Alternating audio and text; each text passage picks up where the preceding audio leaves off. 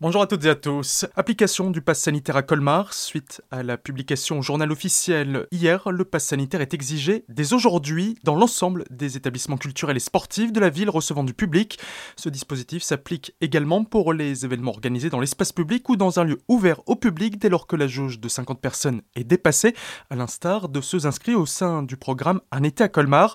Plusieurs structures municipales sont concernées, les musées et les salles de spectacle, le pôle média culture Edmond Gérard, les piscines dont la base nautique de Colmar-Housson. Les événements concernés étant le ciné de plein air dès ce samedi, les scènes d'été devant le Grillen, la salle Europe et le théâtre, ainsi que Street Art en fête le 29 août.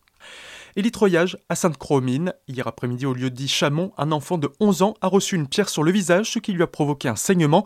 Des secouristes du peloton de gendarmerie de montagne de Horotte se sont rendus sur place avec des pompiers spécialisés en montagne. La victime a été élitroyée avant d'être transportée à l'hôpital Pasteur de Colmar.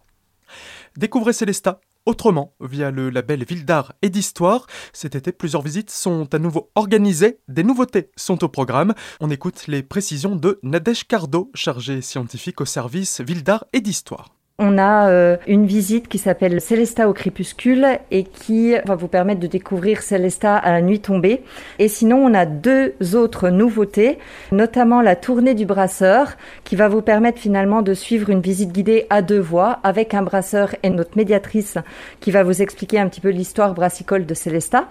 Et enfin, on a euh, une visite qui est plutôt la sportive pour faire du bien à la tête et au corps. C'est Yoga Patrimoine. Et là, l'objectif est de s'inspirer en fait des bâtiments qui vous entourent pour euh, en créer des postures. On espère vraiment que les familles seront au rendez-vous. Des propos recueillis par Solène Martin. En plus de ces nouveautés, les visites La Renaissance à Célesta, Célesta Insolite ainsi que Célesta Vue d'en haut sont aussi proposées chaque semaine. Informations, dates et tarifs à retrouver sur célesta.fr de la musique baroque espagnole au pôle Médiaculture Edmond Gérard. C'est à Colmar, un concert de l'ensemble de musique baroque Faenza qui est proposé par les bibliothèques colmariennes ce samedi à 15h avec entrée libre.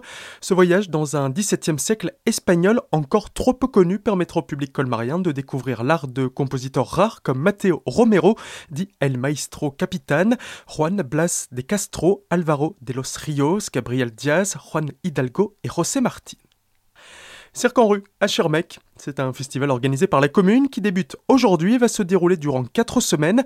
On écoute les précisions de Guy Schmitt principe, il est relativement simple. C'est une manifestation qui est en place depuis plusieurs années sur Schirmeck. Cette année, on l'a un tout petit peu adapté aussi. Généralement, c'est quatre mercredis. Donc, on reste sur quatre mercredis cette année. La petite nouveauté cette année, c'est qu'on le dispatche sur juillet et août. Et cette année, nous aurons deux dates sur juillet, les deux derniers mercredis de juillet. Une petite animation au week-end avec la braderie et la fête foraine euh, sur le week-end entre les deux dates. Et les deux premiers mercredis de août qui clôtureront le festival. Ce sont des spectacles gratuits qui sont offerts par la municipalité. Tout se passe en extérieur au parc Bercopré, en plein centre de Schirmeck, dans un espace verdoyant et qui peut accueillir dans des bonnes conditions et dans des bonnes conditions sanitaires aussi, puisque on est encore un petit peu dans des petites choses comme ça, il faut faire un peu attention. Le mercredi 21 juillet, c'est notre première date, à 17h. Ce jour-là, nous avons deux spectacles. Nous avons le spectacle de 17h qui est un petit peu plus euh, axé euh, enfant, effectivement, Baby Boom, la compagnie Lilishta, et un spectacle en soirée à 20h, La Belle Escabelle de la compagnie Double Mandoble, une compagnie belge. Pour plus d'informations, rendez-vous sur le site de la ville de Schirmeck ainsi que sur ses réseaux sociaux ou bien par téléphone au 03 88 49 63 80. Tout de suite, le retour de la musique sur votre radio. Très belle journée à toutes et à tous à l'écoute d'Azur FM.